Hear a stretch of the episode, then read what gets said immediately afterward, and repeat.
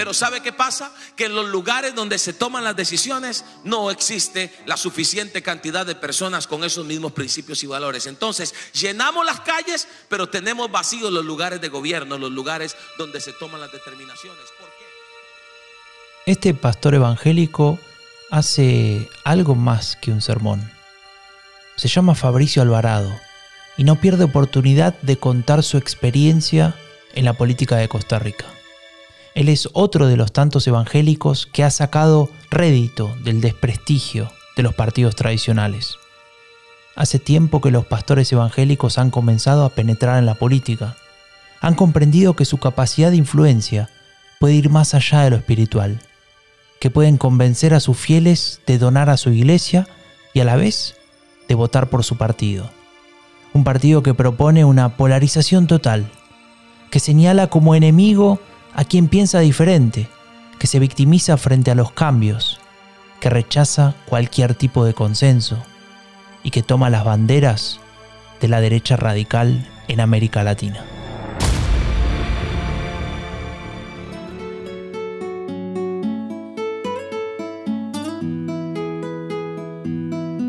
La derecha radical es peligrosa, por lo que dice, por lo que quiere y por lo que esconde, pero sobre todo porque cada vez tiene más poder.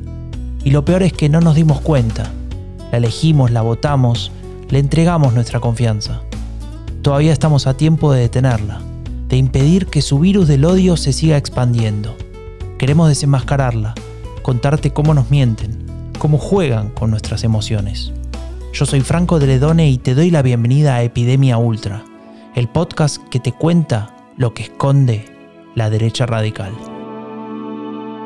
Hoy presentamos Costa Rica, evangélicos y la crisis de los partidos tradicionales.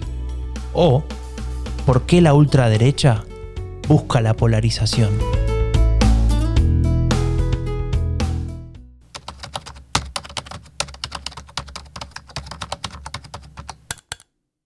Buenos días. Hola, buen día. Buenos días. Buenas. Hola. Buenos días. Bueno, espero que estén todos muy bien.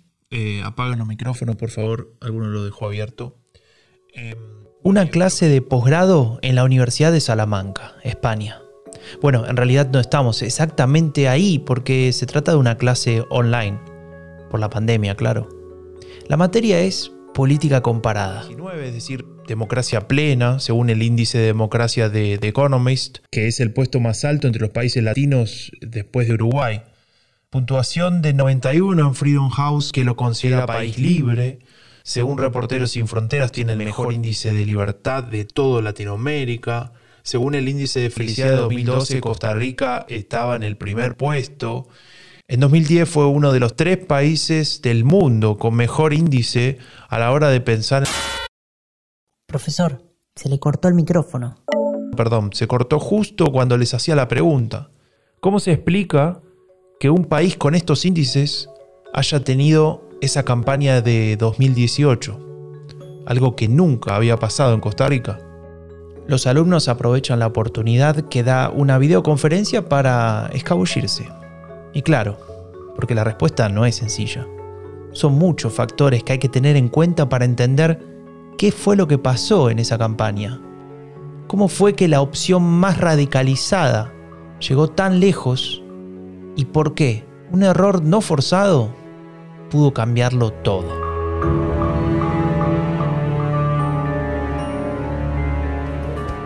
El enemigo quiere acechar, pero tengo la armadura puesta y lo voy. Esto no es una disco, ni un concierto de pop, no. Esto es una iglesia neopentecostal. Y el que canta es Fabricio Alvarado, un pastor evangélico. Sí, ese que escuchaste al inicio de este episodio. A este pastor le gusta mucho cantar. Le recuerda a los viejos tiempos. Pero ahora su energía está enfocada en otra cosa. Es el candidato a la presidencia por el Partido Restauración Nacional.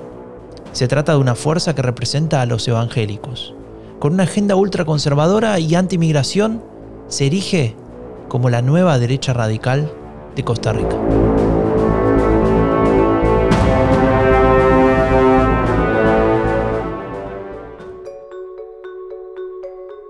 Enero de 2018. La campaña electoral está por finalizar. Falta apenas un mes para la votación. Alvarado anda cabizbajo, triste, decepcionado. Creía ser el elegido, ese que iba a movilizar el voto de cientos de miles de evangélicos costarricenses. 3%. Sí, apenas 3% de intención de voto. Tanto él como su equipo saben que necesitan de, un milagro. Y contra todo pronóstico, iba a llegar. No, no, no, no, no milagro. Iba a llegar ese fallo de la Corte. San José de Costa Rica, sede de la Corte Interamericana de Derechos Humanos. Hace minutos se acaba de anunciar su opinión consultiva. A partir de ahora, todos los países firmantes de la Convención Americana de Derechos Humanos deben reconocer los matrimonios entre parejas del mismo sexo. Y Costa Rica está en esa lista. A partir de este momento la campaña en ese país cambiará radicalmente y eso beneficiará a un candidato. Se trata de Fabricio Alvarado. Pasará de estar último a estar en primer lugar en preferencia de voto. Alvarado saldrá a decir que la Corte se equivoca. Y claro, si hace años que es diputado y desde su banca rechaza el matrimonio igualitario, lo considera una imposición extranjera. Pero él irá más allá. Él exigirá que quienes piensen como él se nieguen a trabajar para las parejas del mismo sexo. Médicos, abogados, panaderos, empleados públicos, nombra a todos. Cada uno de ellos debería negarse a atender, a ofrecer servicios a estas parejas. Incluso acusará a la Corte Interamericana de violentar la soberanía de Costa Rica por esa supuesta imposición. Tal vez se olvida que su país ha firmado un tratado. Y como si todo esto fuera poco, Alvarado también sabrá aprovecharse de otro debate público. Y el tema de la educación sexual, ¿no? La educación sexual que, digamos, se quería modificar por parte del Ministerio de Educación, fue una medida que se modificó en ese momento. Y entonces Patricio, eh, Fabricio Alvarado marchó con los padres, digamos, de los estudiantes, alumnos que se oponían a la enseñanza de educación sexual en las escuelas. Entonces, eso le dio, como en otros países, ¿no? Que se ha dado, que los pastores evangélicos y sus políticos que los apoyan, etcétera, surgen en la arena política en ese contexto donde hay eh, transformaciones en las enseñanzas de educación sexual. Estos grupos van a la calle y se movilizan. Esto pasó en Colombia, pasó en Perú, con el movimiento Con mis hijos no te metas, y también pasó en Costa Rica y fue uno de los elementos que le dio presencia a la candidatura de, Alvarado. Ariel Goldstein es investigador del CONICET de Argentina y ha estudiado el crecimiento de los evangélicos en el mundo político. Él nos puede hacer una radiografía sobre esta situación en América Latina y sobre sus actores principales, como por ejemplo este candidato costarricense que de ser candidato testimonial y tener 3% de intención de voto, pasa a convertirse en favorito para ser presidente.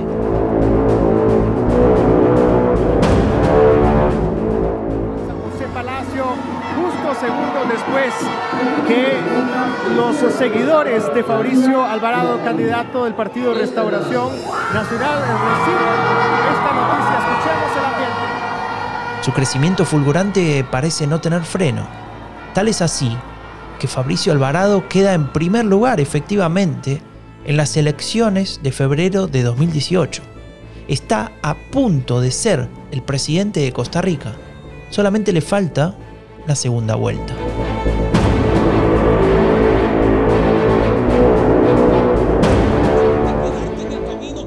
desperdiciado. Ahora me vas a decir por qué estás aquí. Porque si llegaste hasta aquí es porque algo quieres. Algo estás buscando. ¿Qué busca Fabricio Alvarado? ¿Qué busca su iglesia? ¿Buscan poder? Son preguntas que Ariel Goldstein se habrá hecho miles de veces. Por algo decidió escribir el libro Poder Evangélico, cómo los grupos religiosos están copando la política en América. En ese libro explica lo que sucede en cada país con las iglesias neopentecostales.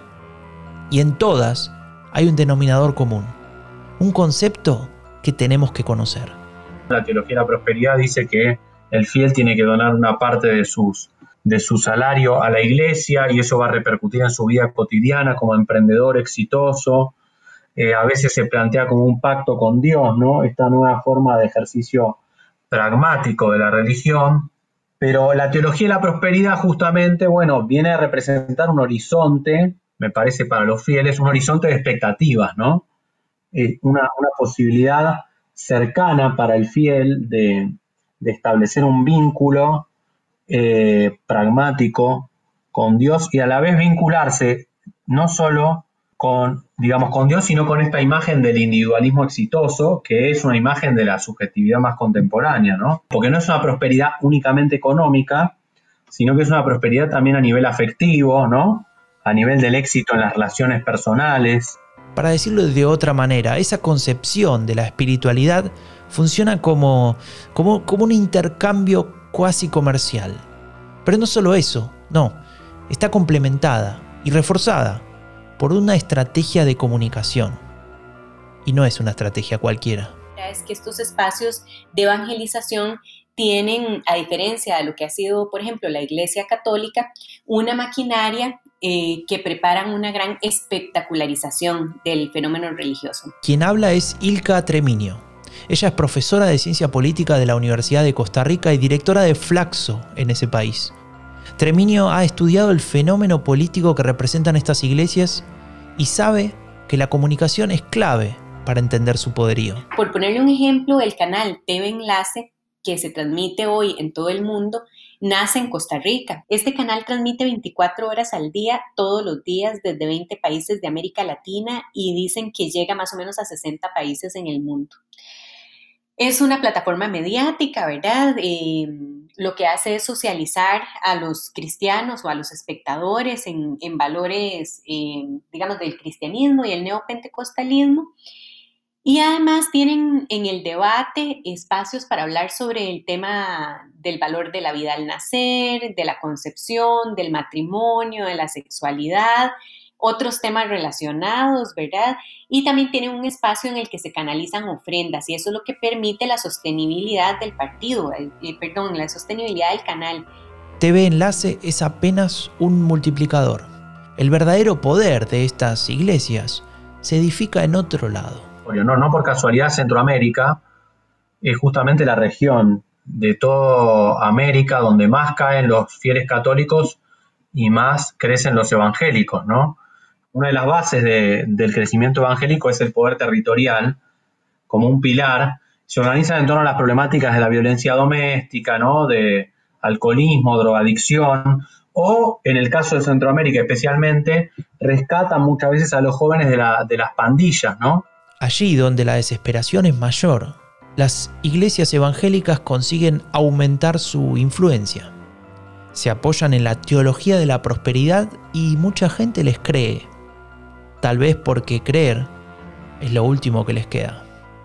Ahora bien, seguro que te preguntarás dónde entra la política en todo esto, o mejor dicho, cuándo entra la política. Y para responder a ello, debemos poner el ojo en un largo proceso que se fue desarrollando poco a poco en Costa Rica, uno que culmina justamente en las elecciones de 2018.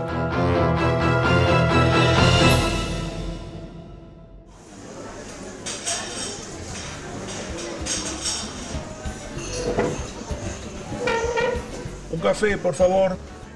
Y el periódico. Estamos en 2017, San José de Costa Rica. Falta poco más de medio año para las elecciones presidenciales.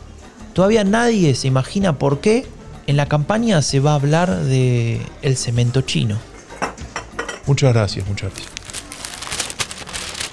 Tráfico de influencias, entrega de préstamos a empresarios, condiciones irregulares, diputados, justicia, miembros del Ejecutivo, todos involucrados, partidos políticos, son todos iguales.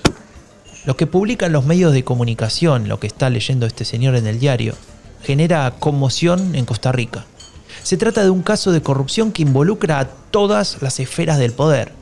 Lo llamarán el cementazo, por estar relacionado a la apertura del mercado del cemento y a una importación desde China. Este caso dictará el tono de la campaña en ese momento y le permitirá a muchos outsiders tener una chance.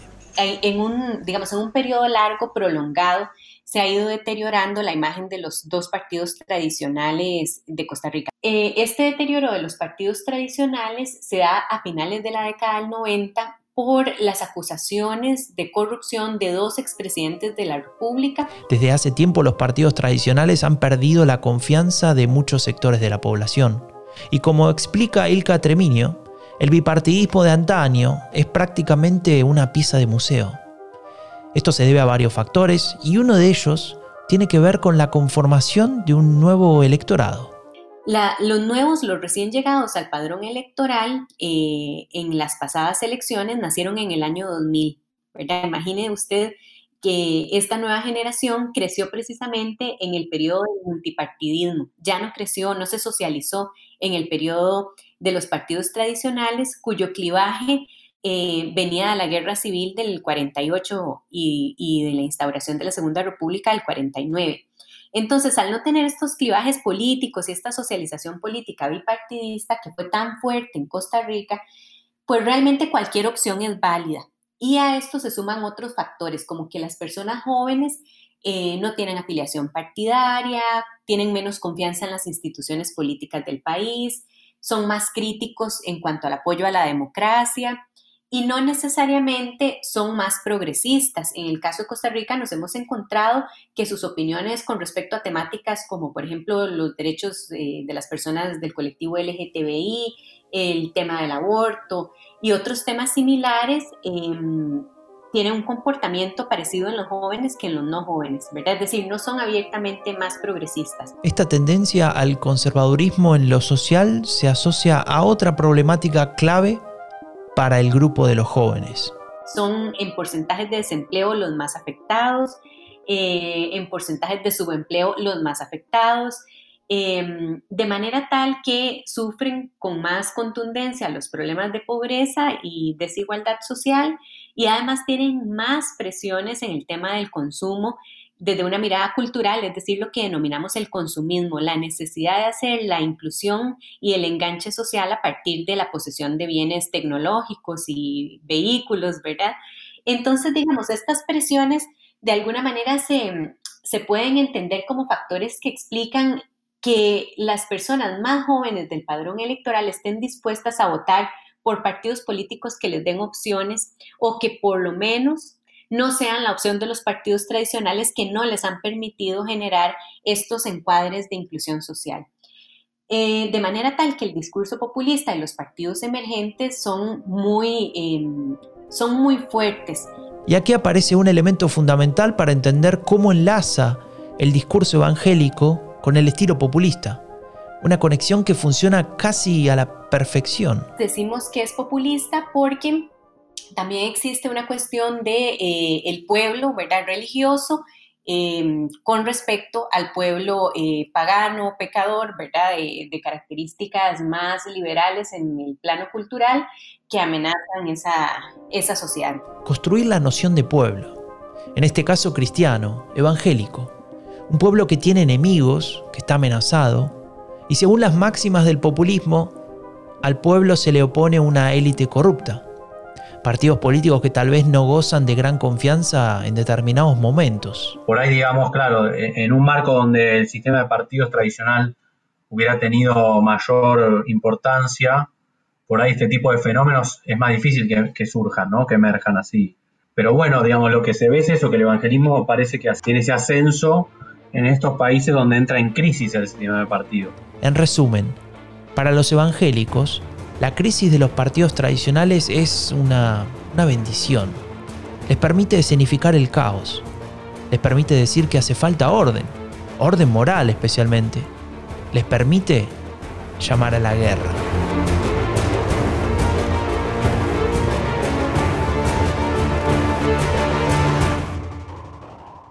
Estamos en guerra, estamos a la ofensiva, ya no a la defensiva. La iglesia por mucho tiempo ha estado metida en una cueva esperando ver qué hace el enemigo, pero hoy está a la ofensiva, entendiendo que es tiempo de conquistar el territorio. tiempo de tomar posición de los lugares de gobierno, de la educación y de la economía. El autor de esta frase es Ronnie Chávez Jr., hijo de quien se hace llamar apóstol, apóstol Ronnie Chávez, el líder del Centro Mundial de Adoración, una de las iglesias evangélicas más importantes de Costa Rica, la iglesia a la que asiste Fabricio Alvarado. Él se siente muy cerca de Chávez. En sus publicaciones en redes sociales lo llama mi padre espiritual. Y Chávez no pierde oportunidad de reforzar ese vínculo. Está confiado, cree que su plan avanza.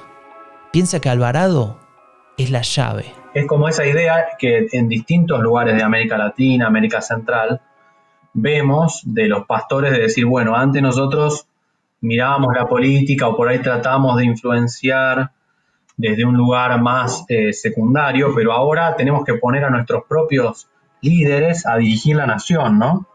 Y, y ejercer una influencia más directa.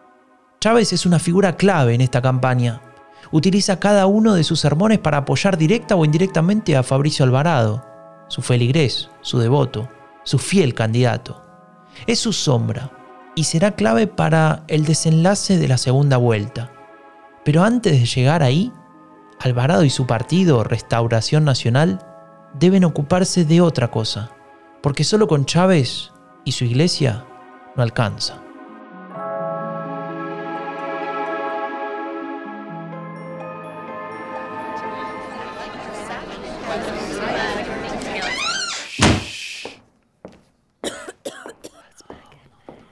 Muy bien, dice el jefe que hay que pensar la estrategia para la segunda vuelta y sí, sí, sí. Ya sé que ninguno de nosotros pensaba que íbamos a conseguir el resultado, ni un resultado así, pero bueno, ganamos. Así que ahora hay que ponerse a trabajar. Pero disculpe que se lo diga, eh, pero em, ¿qué vamos a hacer con las alianzas? ¿Vamos a sumar a los libertarios, por ejemplo? Claro, necesitamos gente. La cuenta regresiva ha comenzado el equipo de Restauración Nacional sabe que debe sumar otros apoyos rápidamente. Para ello establecen alianzas con ciertos sectores que tal vez difieren en la visión económica que tenían en un inicio. Pero eso no importa. Todo sea por ganar.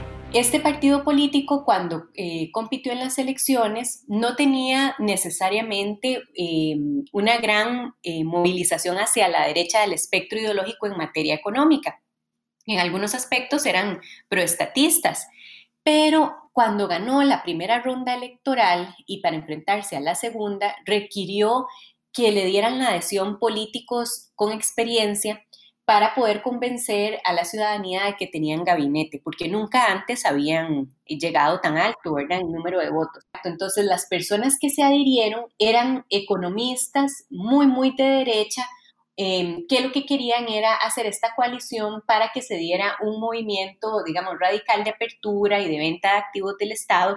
Y entonces ahí se empezó a forjar, digamos, esta visión que unificaba estos dos ámbitos de la derecha, el ámbito del conservadurismo en lo sociocultural y el ámbito em, del neoliberalismo en su visión económica. La descripción que nos ofrece la profesora Treminio nos ayuda a entender el perfil del discurso del partido de Alvarado. Si a ello le agregamos la prédica de la mano dura y las posiciones antimigración que también caracterizan a su plataforma, obtenemos todos los ingredientes de una derecha radical de manual. Sí, esa que describe el profesor y experto en el tema Casmure. Y en este contexto, la fase final de la campaña de 2018 generará unos niveles de confrontación tan altos como los que tal vez hemos visto en otros países países con altos niveles de polarización, países como Estados Unidos. Estos partidos se han alimentado mucho de la lógica eh, de los troles en las redes sociales y ellos, por ejemplo, en la campaña electoral y luego de la campaña electoral trajeron a Costa Rica varios asesores de Estados Unidos y otros países en materia de propaganda cibernética, ¿verdad? Eh, muy inspirados en cómo Donald Trump generaba eh, propaganda en redes sociales.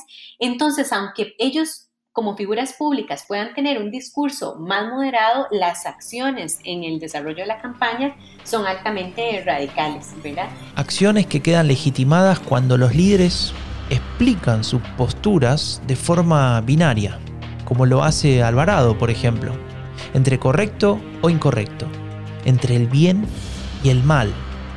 Esto está estudiado y tiene un nombre. Se llama polarización afectiva. ¿Qué, es eso? Bueno, te lo cuento en 60 segundos. Cuando se produce un debate en torno a un tema, se generan diferentes posiciones. Algunas hasta pueden ser opuestas.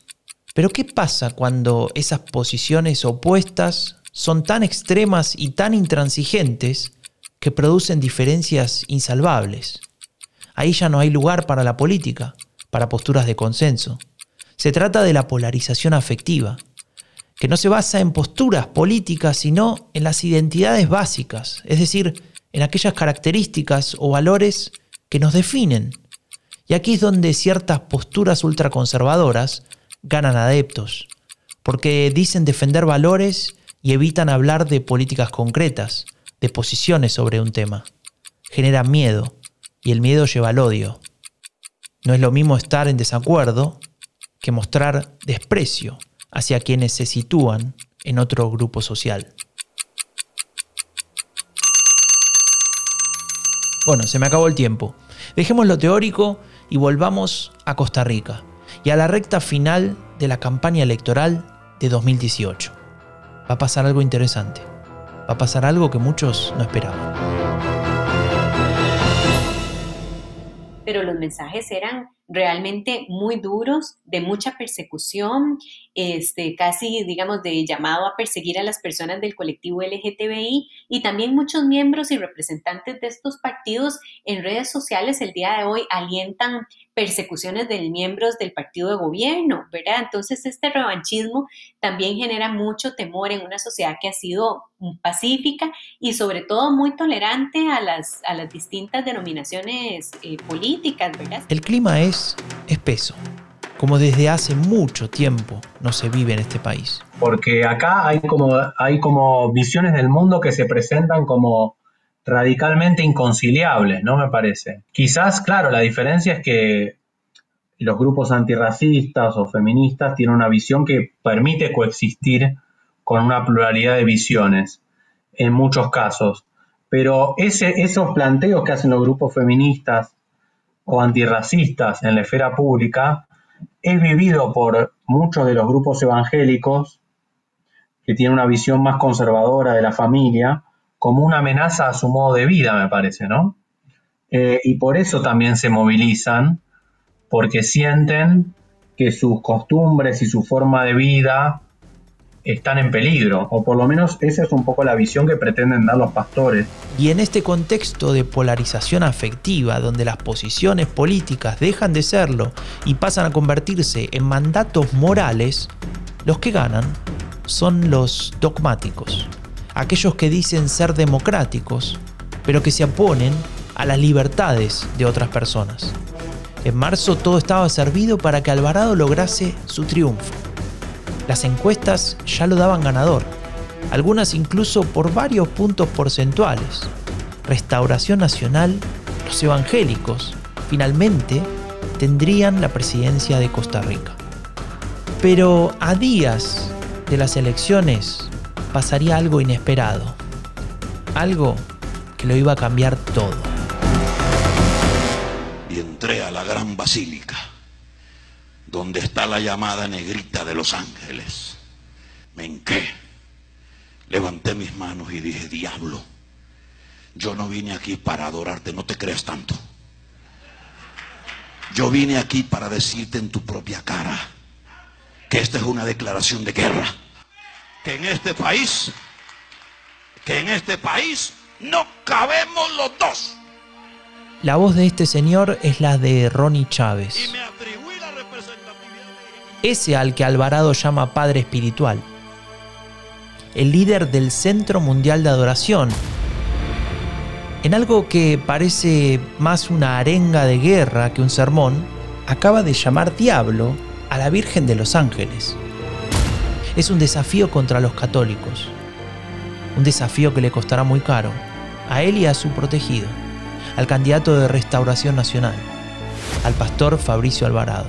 Chávez atacó a la Virgen de Costa Rica, anunciada como tal por Juan Pablo II, eh, de una forma totalmente despectiva, cosa que ya pasó en otros países que estos líderes evangélicos atacan a las vírgenes, ¿no? Porque hay una cuestión de disputa simbólica a nivel religioso donde eh, los pastores evangélicos reconocen únicamente a Jesús como única representación de Dios y cualquier otro tipo de, de representación es identificada muchas veces como satánica, ¿no? En, una, en esa especie de guerra simbólica con los católicos, ¿no? Y en el 2018 una de las variables explicativas de que perdieran la, elección en la segunda ronda es precisamente que el segmento de los católicos respondió muy molesto a algunas declaraciones del, de miembros del Partido de Restauración Nacional y eso, digamos, permitió que finalmente se votara por un partido de corte más progresista como el Partido Acción Ciudadana.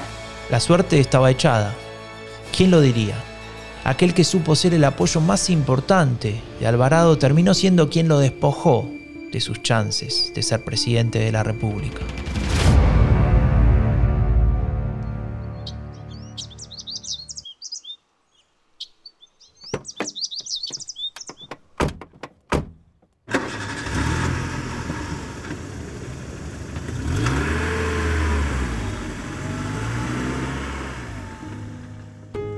Pasan varios minutos hasta que él se anima a decir algo. Acaban de hablar con uno de los terapeutas de ese supuesto hospital del alma. Mira a su esposa y le dice, hay que mandarlo ahí. La mujer baja la mirada. Y él continúa, es que no tenemos alternativa. Están hablando de su hijo de 15 años. Lo quieren enviar a una de las terapias de restauración que ofrece una iglesia cercana. Creen que su hijo necesita una reconversión. Se trata de esas terapias que se apoyan en una pseudociencia sin ningún tipo de respaldo ni evidencia más allá de la incomprensión, de la ignorancia, de la homofobia. Se trata de una de esas terapias que Fabricio Alvarado considera parte de sus creencias.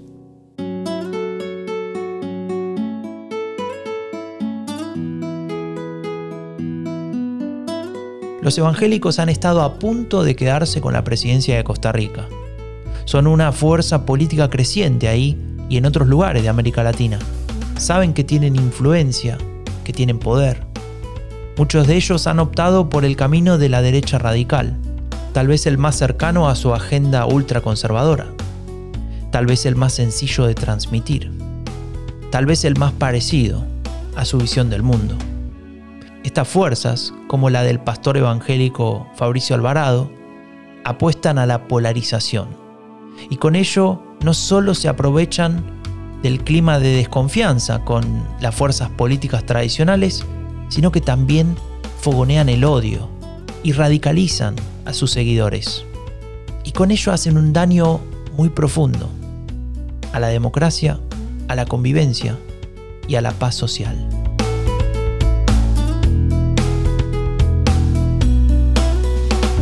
Yo soy Franco de Ledone y esto fue Epidemia Ultra, el podcast que te cuenta lo que esconde la derecha radical. Este episodio fue posible gracias a la colaboración de Ilka Treminio, profesora de Ciencia Política de la Universidad de Costa Rica y directora de Flaxo de dicho país. Y también agradecemos a Ariel Goldstein, investigador del Consejo Nacional de Investigaciones Científicas y Técnicas, CONICET, y autor de los libros Bolsonaro, La democracia de Brasil en peligro y Poder Evangélico, cómo los grupos religiosos están copando la política en América. Idea, locución y edición, Franco de Ledone. Guión, Romina Ballester y Franco de Ledone. Producción ejecutiva, Tomás Pérez Bisón. Comunicación, Raúl Gil Benito. Epidemia Ultra es una coproducción entre Anfibia Podcast y Rombo Podcast. Suscríbete en Spotify, en Apple Podcast o en cualquier otra plataforma que utilices. Y si quieres saber más sobre nuestro proyecto Transmedia, ingresa a epidemiaultra.org o seguinos en nuestras redes sociales.